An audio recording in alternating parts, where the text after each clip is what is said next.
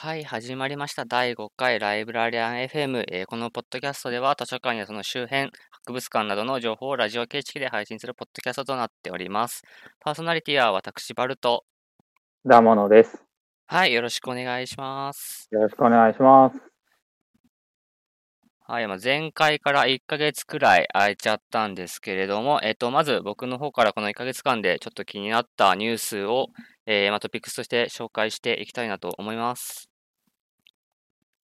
えっと、まず最初が、えっと、まあ、知った記事っていうのが、えっと、美術手帳さんの、えっと、メトロポリタン美術館がコレクション売却を検討、コロナによる財政難のためっていう記事で、えっと、概要欄の方にもそのリンクの記事を貼っておくので、まあ、ぜひ見ていただきたいんですけども、そのね、タイトルからのなんかショッキングさというか、あ、そんな逼迫してるのかというのが、まあ、記事見て、まあ、思って、で、中を見てみると、まあ、新型コロナウイルスの影響で1億5000万ドルの、ま、資金不足の可能性が今出てきて、まあ、それで、まあ、売るって、売却を検討って書いてあるんですけども、まあ、何を売る予定なのかっていうと、えっと、重複している作品とか、まあ、展示されたことがほとんどない作品を、まあ、整理する目的で、えーコレクション売却を、まあ、検討している段階ということでした。うんうん。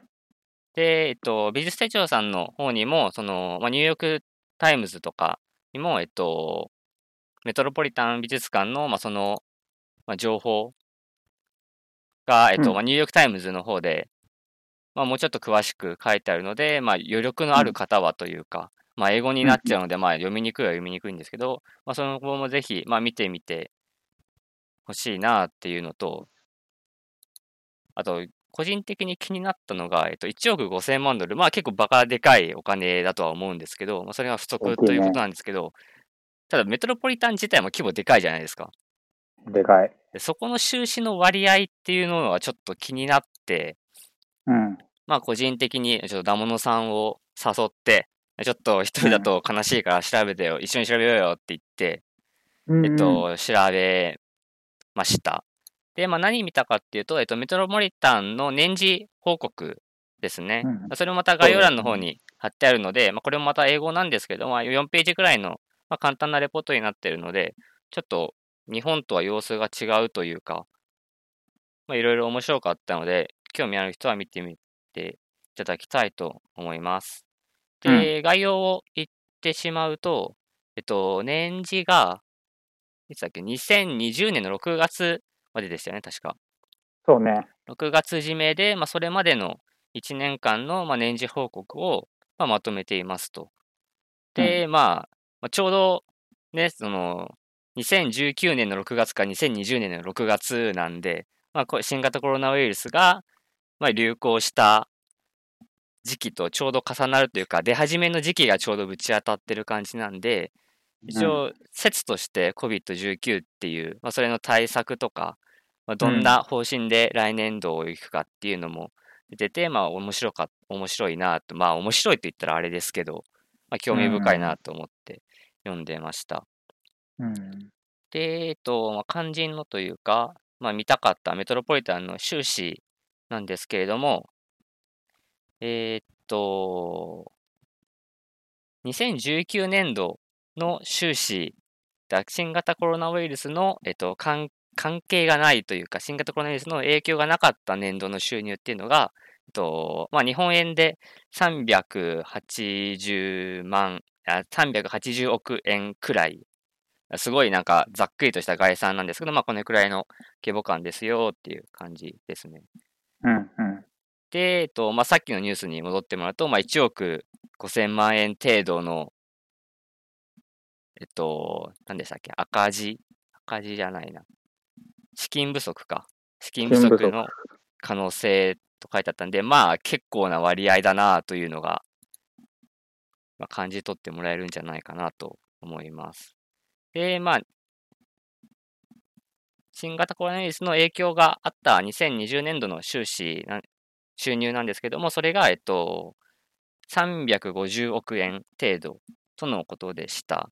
影響があるときとあるないときで、まあ、30億円くらい違うっていうのは、まあ、まあ、ちょうど3月くらいですよね。確かヨーロッパの方がなんか本格的に、なんかロックダウンみたいな感じに。そうだね。あ、ロックダウン、メトロポリタンだからアメリカか。うんまあ、まあ、ロックダウンみたいな感じになってきたのがまあ3月くらいで、まあ、そこから3ヶ月くらいのダメージっていうことで、まあ、30億円くらいになったと。ドルね。で、まあ、2021年度は、まあ、どっぷり多分、新型コロナウイルスの影響は丸1年続くとは思うし、まあ、インバウンドの影響も、まあ、メトロポリタンなら存分にあると思うので、まあ、多分、うんまあ、確かにそんくらい、半分くらい割合として減っちゃってでもおかしくはないのかなという所感でした。これやっぱり結構すごいですよね。すごいね。で、やっぱ入館料、入館料もやっぱり入館料ががっつり減ってるようね。う入館料は、がっつり減ってて、それにえー応じて、えっと、年会費とかも、そうそうそうやっぱり減っそう。年次報告のレポートの方に、その収支の項目別に、えっと、まあ、入館料とか、まあ、年会費とか、寄付金とかっていう項目があるので、まあ、それもまた見てみてほしいんですけれども、えっと、これが、いくらだ？入館料が、3700万ドルくらいで、結構大きいんですよね、パーセンテージとしては。そうだね。なんか個人的なイメージとしては、アメリカとかヨーロッパの美術館、図書館って、なんか結構公的なお金で賄えてるイメージがあったんですけど、うんうん。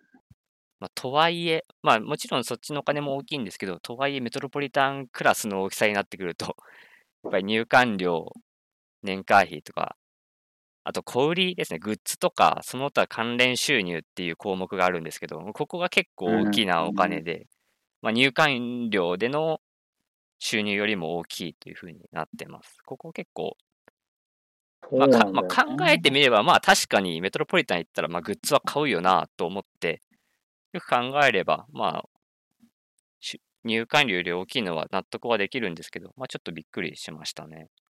お土産買うしね。そうそうそうそう。ぜ絶対いらんやろ、これっていうものも買いそうだなって思いながら、この表を見てましたわ。でもなんか、あの、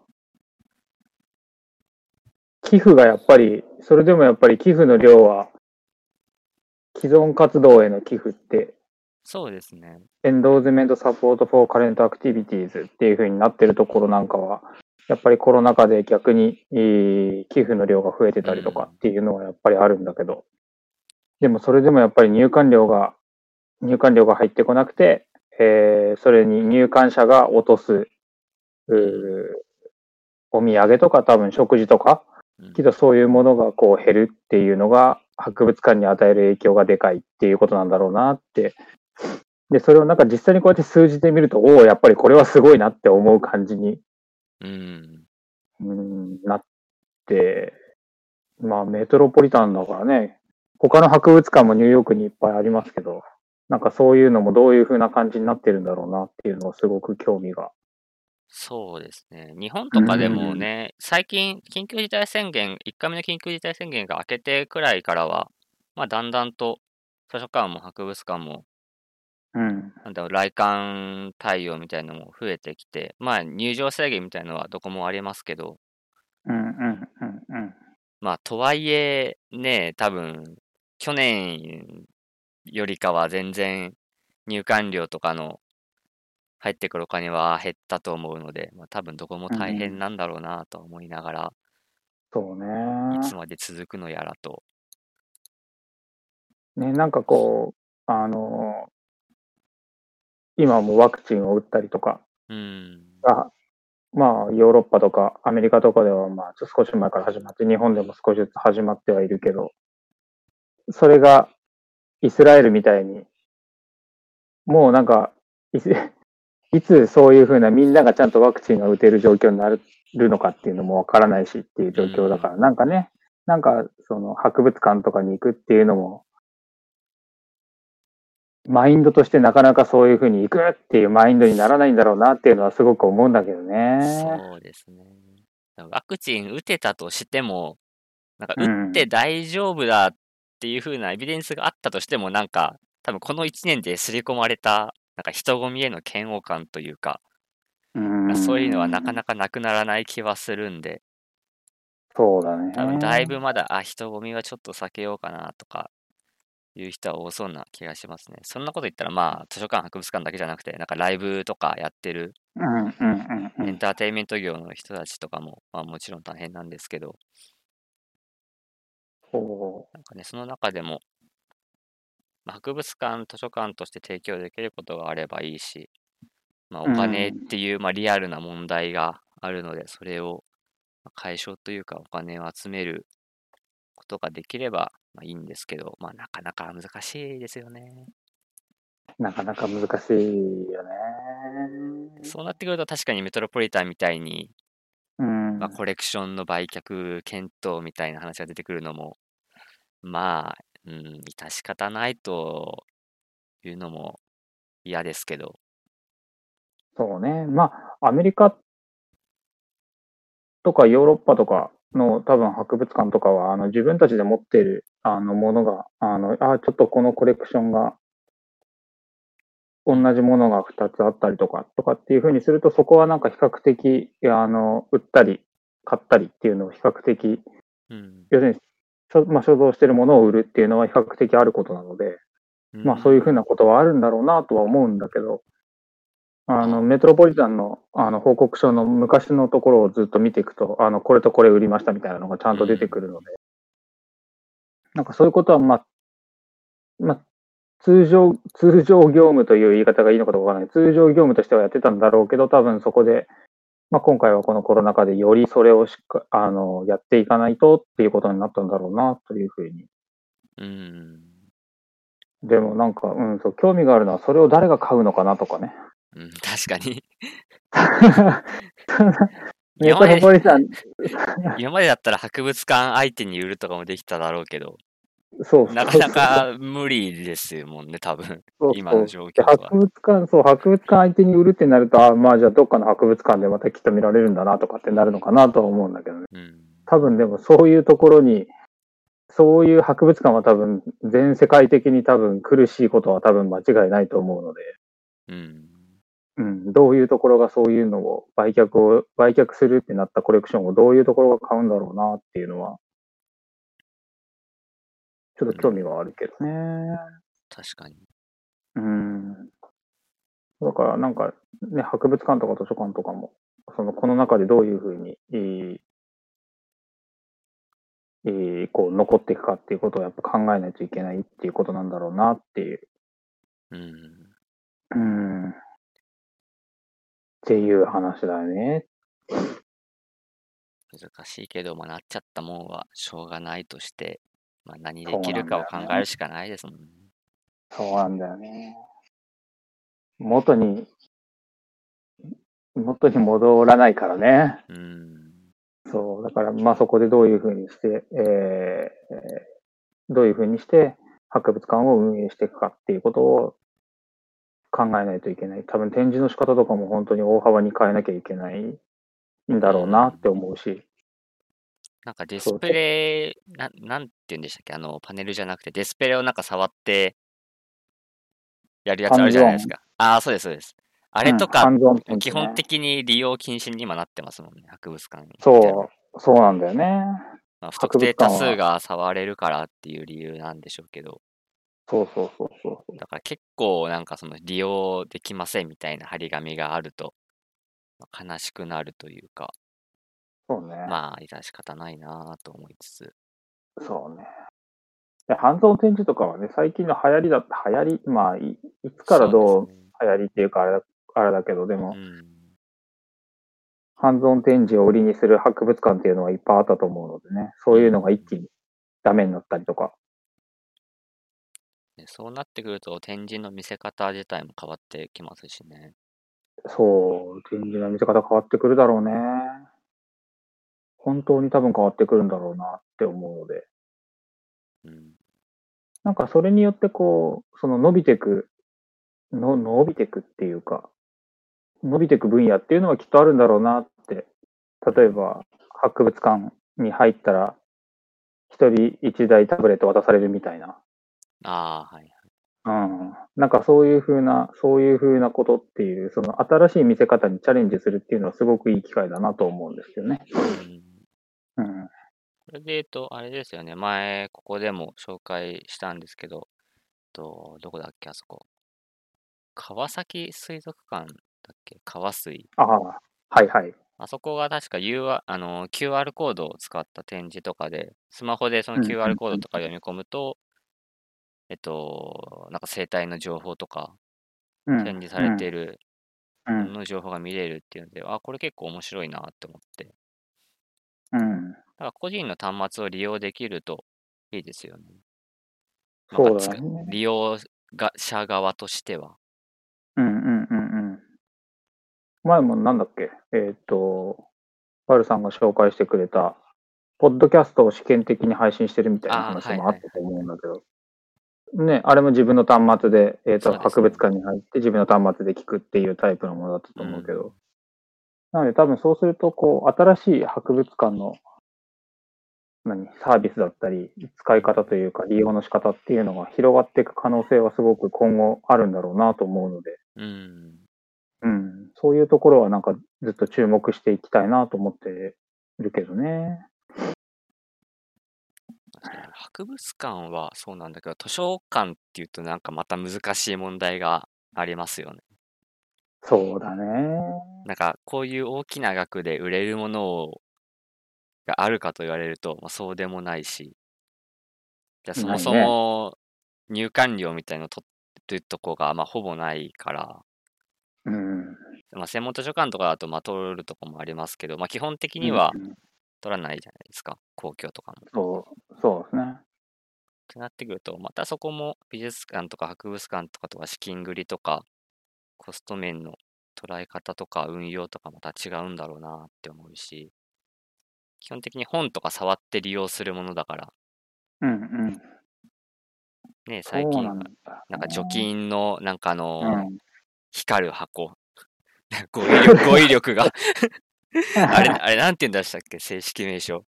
なんかあるじゃないですか、あの除菌の、除菌の光る箱。ね。除菌の光る箱あるね最近、あの、図書館の入り口に一気に置かれるようになったあの光る箱ね。そうそうそうそうそう。あのうさんくさいやつね。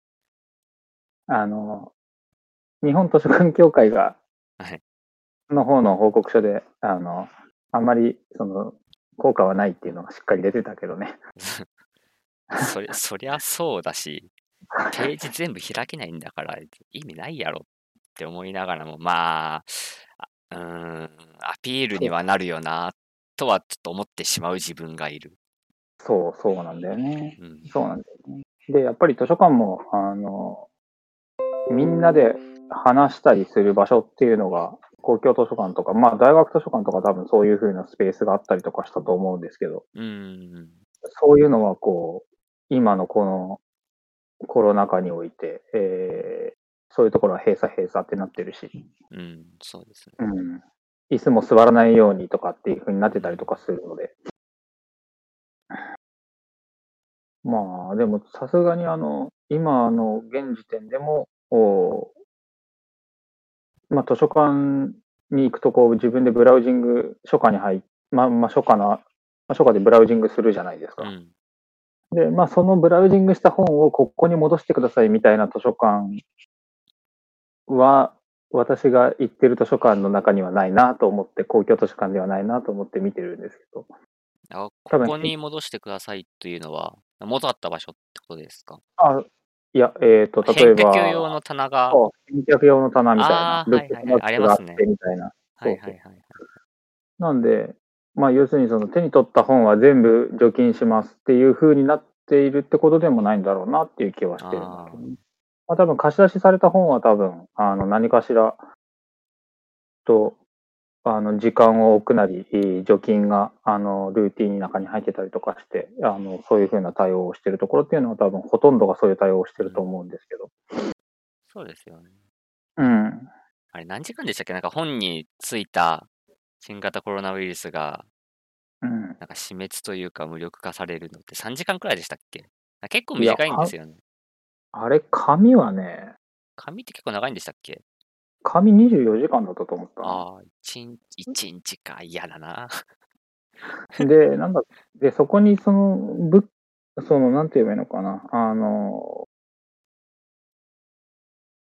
カバーがかかってるじゃないですか。はいあの、ビニールの。で、あれが、あれは多分もうちょっと伸びてたような気がするんだけど、すいません、その辺はすいません、私もちゃんと調べてないのであれなんですけかいな。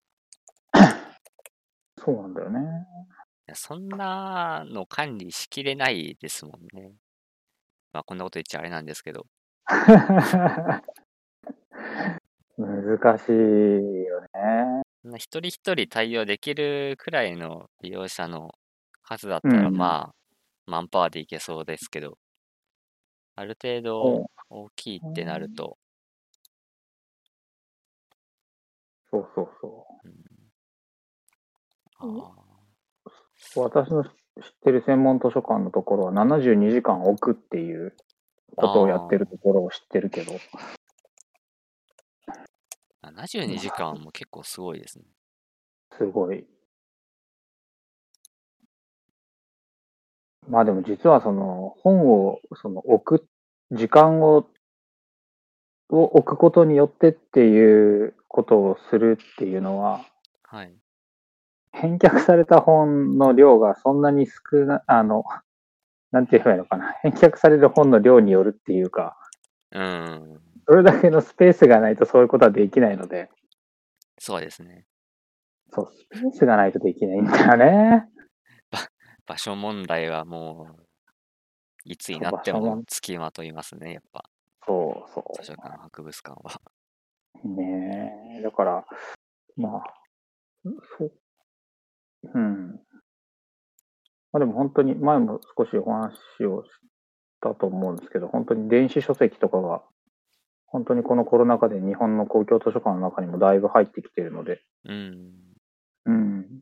なんかそういうふうに、こう、図書館が、えー提供するサービスっていうのが、多様化していったり、えーそれが利用者にとってすごく、なんだろうかな、利便性が高まる可能性があることっていうのは、すごく重要なことなんだなって思いますけどね。そうですね。なんかいい感じでアップデートしていければいいですよね。うん。そうそうそう。なんか、まあ個人的にはここからその、コロナじゃなくなった時に、なくなることがあるのかどうかわかんないけど、その時に、ああ、じゃあ前に戻そうじゃなくて、うん。うん、なんか、あいわゆるニューノーマルですよね。そうだね。うんそのなんかそこはやっぱりその戻そうとかじゃなくて、なんかいやじゃあいいサービスはそのまま継続しようっていう方向に行くっていうのが一番いいなと思っているので。と話しながら、ニット教が出した、あの、新型コロナウイルスに対する図書館資料の取り扱いという資料を探してて、やっと見つけました。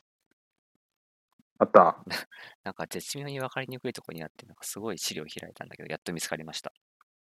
えっと、一応紙の上では24時間、プラスチックでは72時間あ、やっぱ72時間ねらしいで。す。よく覚えてますね。すごい。あプラスチックだと、消毒液を用いて拭いても問題なないものが多いです。だから、まあ、待てなきゃ拭けよっていう感じですかね。ただ、紙自体は、まあ、消毒液で、まあ、消毒することは推奨しませんと。まあ、それはそうですよ。そりゃしないよね。うんいで。その下に、さっきダモノさんが言ってた赤外、あ、そう、赤外線照射。あちゃんとした用語だ。あの、光る箱。光る箱によるうんのも書いてあるんですけど、まあ、否定的ですと書いてあって、まあ、一番大きいのは、まあ、紙の劣化等に悪影響があります。もともと紫外線は紙にとって大敵ですという、まあ、それはそうという、そうだね。それはあの全くそうだよね。うん、うんうん、日焼けした本とか、家にもあると思いますけど、まあ、あんな感じに、あんな感じになるのかな？どうなんだろいやー。いや、いや、その、日焼けした本が一瞬でああはならないけど、多分この箱に入れても一瞬でああは当然ならないんだけど、多分それを続けると多分、トータル、普通にこう、初夏に入ってたよりは多分、劣化が、寿命が短くなると思った方が、まあいいです、うんそう、そういうことなんだろうなっていう気がするけど二つ目の理由として、まあ、本文全ページの内側に照射することは、まあ、こんなんですと。まあ、うんこれもそれはそうっていう感じの理由ですね。まあ、あのね、あの、一番いいことは、図書館に行ったら手を洗うっていう。そう、素晴らしい。俺言おうとしてたんですよ、それ。あの、この資料にも一番最初に一番でかく書いてある。あそうそうそうの資料を介した新型コロナウイルス感染を最もを防ぐ最も効果的な対策は、資料利用前後の手洗いの消毒と、使用された資料の一定時間の隔離だと考えますと。そうです。やっぱ手洗いうがいって大事なんだな、本当に。いや、本当だよね。だから多分、私が知る限りはまだ図書館で、図書館でクラスターとかって多分出てないとは思うんですけどう。ん。でもね、やっぱり、ってことは多分本を、本を媒介にしてっていうことはきっとまだそんなにない、まあないのか、それとも証明されてないのか、その辺はちょっとわからないけど、ないってことを考えると、まあでもそれでもやっぱりね、あの図書館っていうのは基本的に人が集まるところなので、うん。うん。図書館も博物館もですけど、そうです。ね、その時には行って手を洗って、帰ってきたら手を洗うと。うん。うん。かちょちょっと話それますけど、うん、資料を介した感染って、トレースすることできるんですかねトレースっていうのは追うことができるんですかね基本的にその利用者情報って出しちゃいけないじゃないですか。できないね。あ、まあ利用者がこの本使ったってまあ言っちゃえばまあいいのか、保健所とかに。そうだね。その手なんてで終えるか。でもその次使った人は見れないですよね。その次使った人は見れないね。その次使った人がもうこれを使いましたってまあ言えばまあ終えるけど、確かに、そう言われると、そこトレースのそこまで必要がないな。そこまで言う人はいるかと言われるとなんかいない気がするので、するね。なんか方法論的に難しい。図書館からのクラスターは発生しづらそうな気がしてきた。なんかセミナーみたいな、セミナールー多分ムとか集まってでみんなで何かとかじゃない限り、そうだね。そうですね。集まってとかじゃなんとかじゃいない限りは難しいね。と資料を介した感染とかはなんかだいぶ資追いにくそうな難しそうだね。それは多分全然、多分、普通はありえないだろうね。言わないですもんね、利用者も。いえで図書館員としてもまあ言わないし、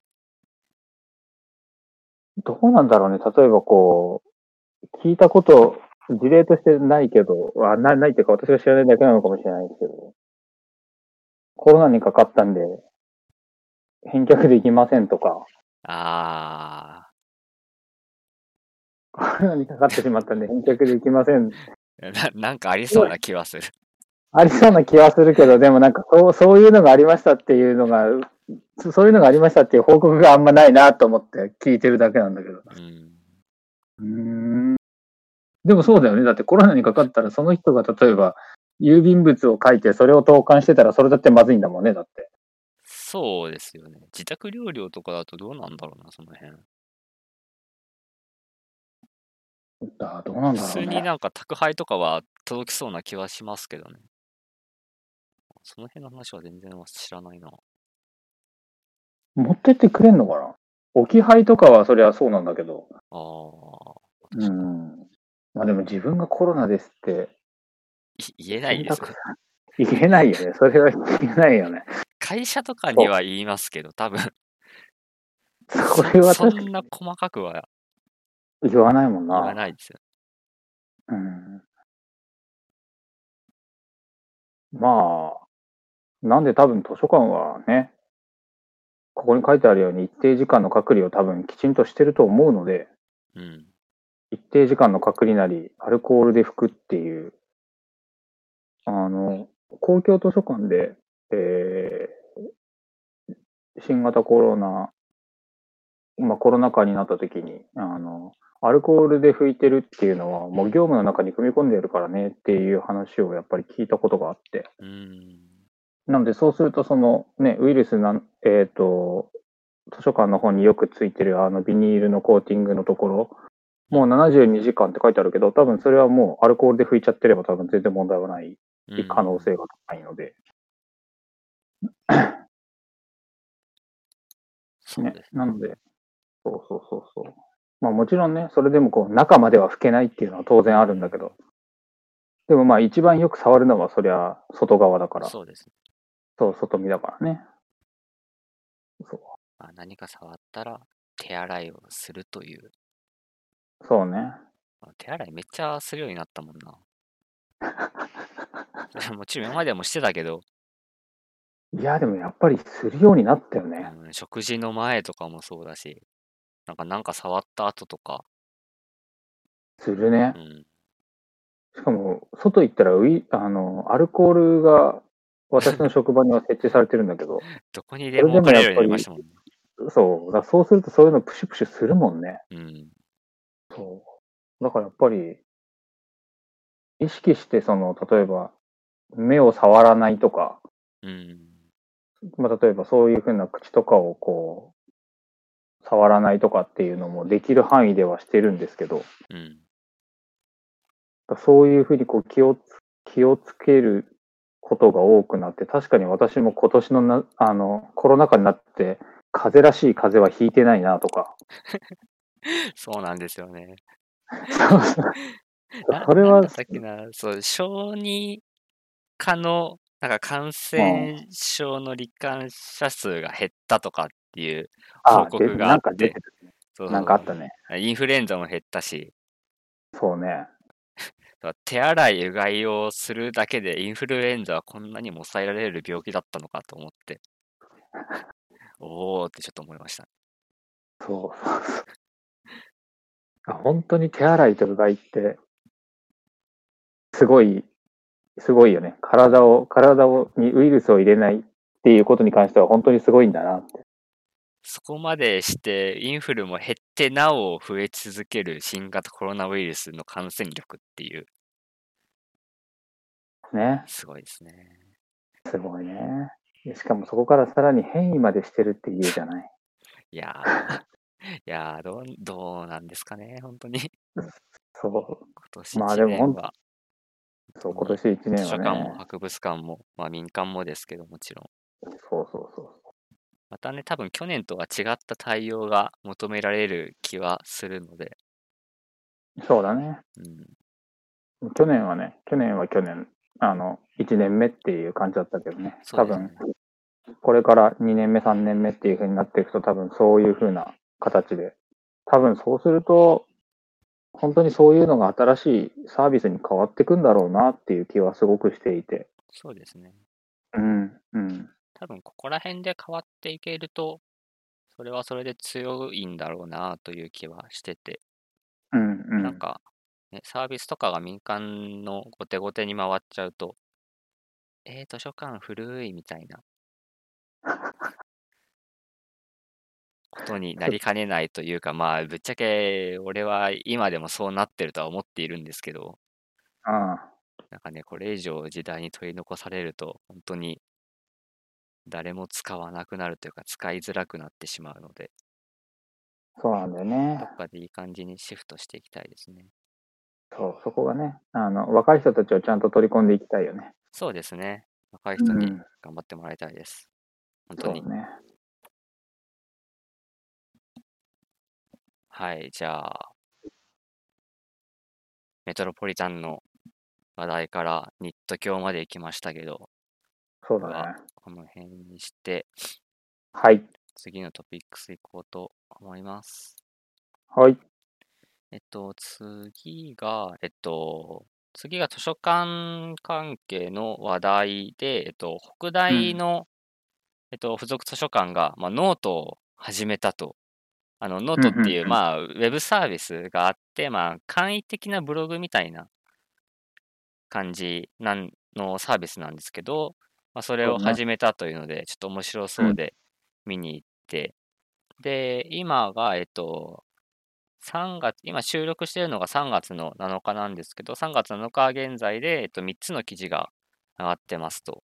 で個人的にすっげえ面白いなって思ったのが、この3つの記事の、なんていうか、関係性のなさというか、話題の多種多様性がすごいなと思って、一番最初に投稿されたのが、えっと、まあ、タイトルを読むと、まあ新人理系図書館職員奮闘記、まさかの配属サービスとは何かを先輩から学ぶというタイトルで、で、まあ、この辺の、えっと、リンクも概要欄の方に載せてあるんで、ぜひ見てみてほしいんですけれども、まあ、本当になんか新人の図書館員さんが、まあ、頑張って仕事して、まあ、その中で身につけた、まあ、先輩から教えてもらったりとか、まあ、自分で働いた、し働いて、まあ、感じたこととかのノウハウとか、まあ、サービスって何だろうっていう、まあ、図書館員なら多分みんなが考えていることで、えっと司書の過程でも、えっとまあ、やるようなことだとは思うんですけど、まあ、それをうん。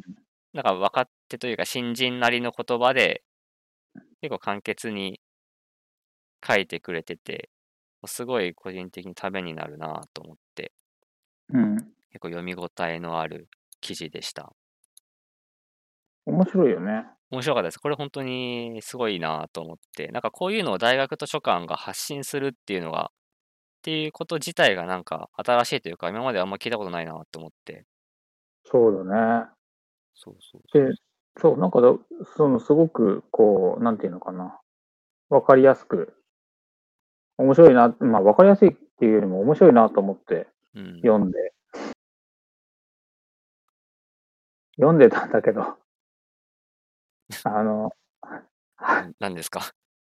いや、いや、すごいなんか、2月の10日にそれが出た時にすっごい面白いなと思ってはい。見てたんですけど、それが、その後、パタリと止まっちゃったなと思って見てたら、その後、2月の24日に、2週もう一間後に本もう一本。そうね。で、さらに3月の2日にもう1本っていう形で出てるので、はい。なのでこれがこう継続的にこうやって出て出続けるのはすごく面白いなと思って、これはでもやっぱり発信をしていくっていうことはやっぱすごく重要なことなんだなっていうのをすごくそうです思っね。たな。多分図書館員の中でも大学図書館って何やってるのかあんまピンときてない人って、まあ、結構いそうだなと思ってて、そうね。多分なんか公共ともまた違うじゃないですか。利用者の属性として。うん。なんで多分図書館員じゃない人たち、まあ普通の、まあ、サラリーマンとか民間の方とか図書館員じゃない人たちにとってみれば、まあ、なおさら多分わからないんだろうなというか、多分意識にも多分上がってないと思うんですよ。どういう人たちなんだろうっていうのは。分かってないだろうね。うん、多分、あ、確かうんにそういえば何してる人たちなんだろうって言われて多分初めて気づくくらいの認識なんだろうなっていうのを漠然と思ってて。うん。なんかそういうのを、ななんていうか、普通の人なんだよって、普通の人っていうと語弊があるけど、なんかこれ新人らしい悩みを持ってて働いてる人なんだよっていうのとか、なんかこういうサービスあるんだよっていうのを知ってもらえるきっかけになりそうで、本当にいいなって思ったのと、まあさっきダモノさんが言ってた2つ目の、まあちょっと時間が空いた記事っていうのも、これもなかなかパンチが効いてて、あのタイトルを言うと、Publish and Page Time to Rescue Science っていう、あの中身ちゃんと読めてないんですけど、多分科学じ学術ジャーナルとかのお話だと思うんですよ。うん。で、しかもあの全部英語で書かれているという、そあの、い一本目と毛色が全く違うこの感じが、俺はたまらなく好きで、で、三本目は、えっと、これはエッセイですよね。まあ、エッセイって、まあ、ジャンル、タグ付けされてるんで、まあ、エッセイなんですけど、これもなんか、なかなか面白くて、う。またそこ、3つ全部毛色が違う文章なので、4本目に何が来るのかがすごい楽しみなんですよね、これ。そう次どうなるんだろうね。そうそうそう。そう、次どうなるんだろうねっていうのが楽しいよね。これ、そうそう、北海道大学がちゃんとあの、北海道大学附属図書館の年報が出てて、はい。そう、そういうあの年報も出てて、利用者がどれぐらいでみたいなの、そうん塑造冊数とか、受け入れ冊数とか、今見てるのが最新のものではないんだけど、でもそういうのもなんかこう出てるので、そうですね。あと、個人的にこれすごいいいなって思ったのが、あのーうん記事の一番最初に書いた人の名前が出てるっていうのが、すごいいいなと思って、なんか図書館員の人の名前が出る場ってあんまりないじゃないですか。うん、まあなんか学会誌とか、なんだろう、ニット教とかのあの雑誌とかだ。ったら、まあ出るんですけど、まあ逆に言うとそれくらいしかないので、確かになツイッターとかで発信してるときにもそこでじゃあ名前を出して発信してるかって言われるとなっていう。ツイッターで師匠の方とかも結構いるんですけど、あんま名前、本名出してる人って少ないですよね。そうですね。まあ、いるにはいますけど、耳がすごい痛いですけど、いないですね。まあこのそんな二人がそうなんで、ちょっとまあ、はい、はいって感じなんですけど、いや、でも確かにそうなんだよね。いないんだよね。そんなに確かに多くないよね。なんかね、そういう人となりを知るというか、名うんうん前が出せる場があるっていうのは、なんかそう、それはそれで健全な業界なのかなって思って、まあ業界というか組織というか、うんうんうんうんうん。ね、図書館、図書館もそうだけど、図書館で働く人にフォーカスを当てるっていうのも面白いですよね。そう。で、やっぱりこう、なんだろうな。図書館で持ってる資料とか、図書館の人たちがどういうことを考えてるかとかっていうことが、さっき、バールさんも言ってくれてたみたいに、こう、一般の人たちになかなかやっぱりそこら辺が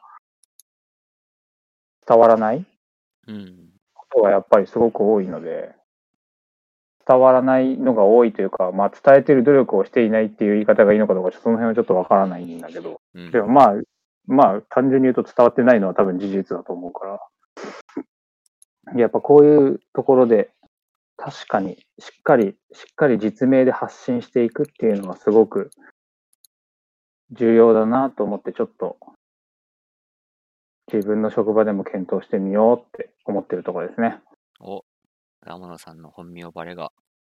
本名バレはいいけど、でもいや、でもやっぱり、い ややっぱりなんか、そうなんだよね。まあ私の、あた、まあ働いてるところもそうなんだけど、やっぱり、じゃあ、どこまでの資料を、まあ資料の紹介とかもできればいいかなとは思ってはいるんですけど、うん。ね、そういうのもちゃんとこう、じゃあそういうのがオパックで全部わかるかって言われたらわからないので、うん。そうですね。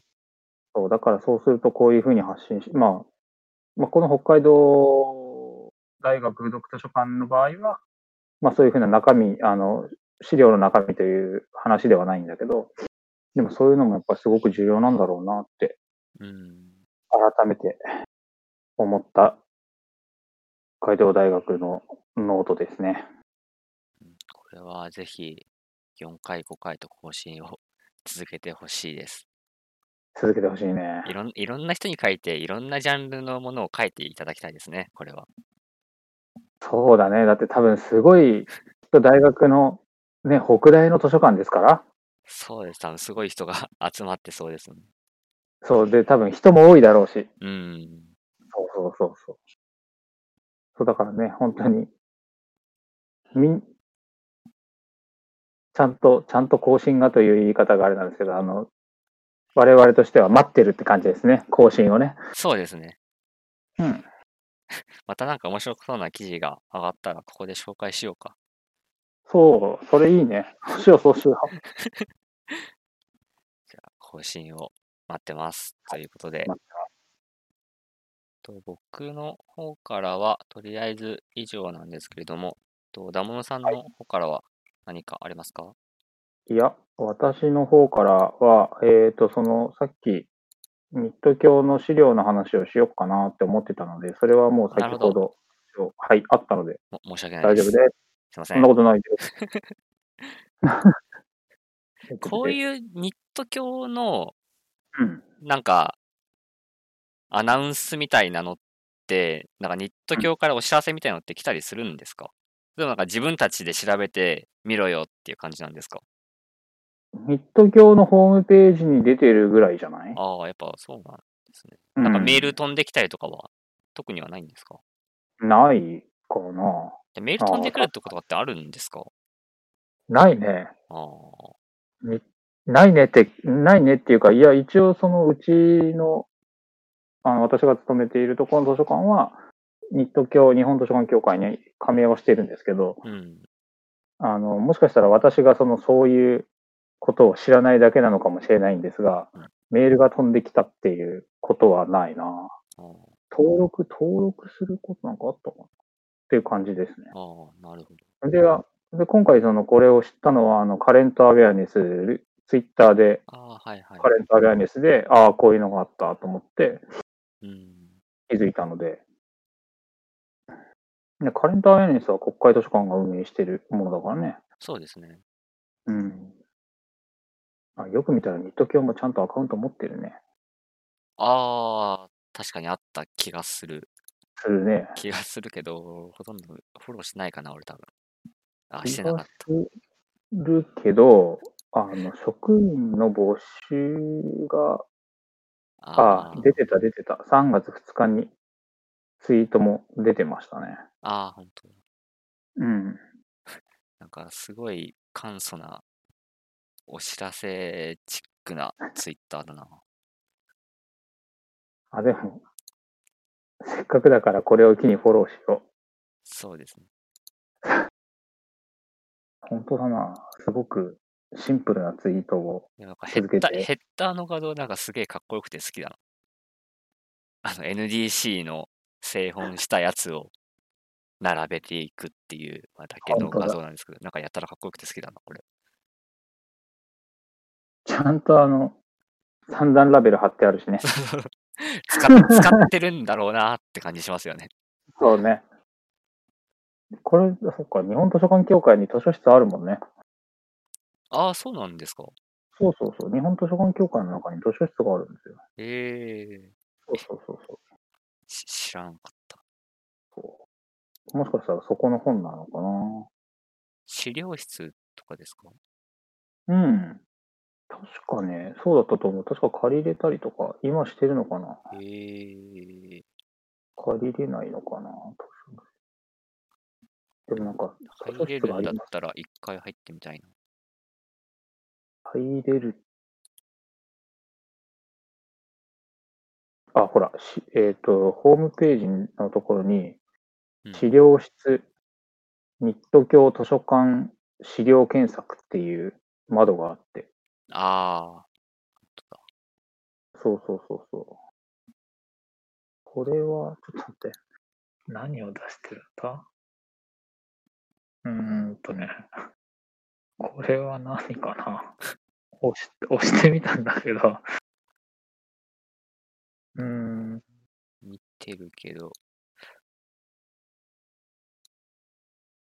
なんか目録、なんか書誌情報をが出てるね。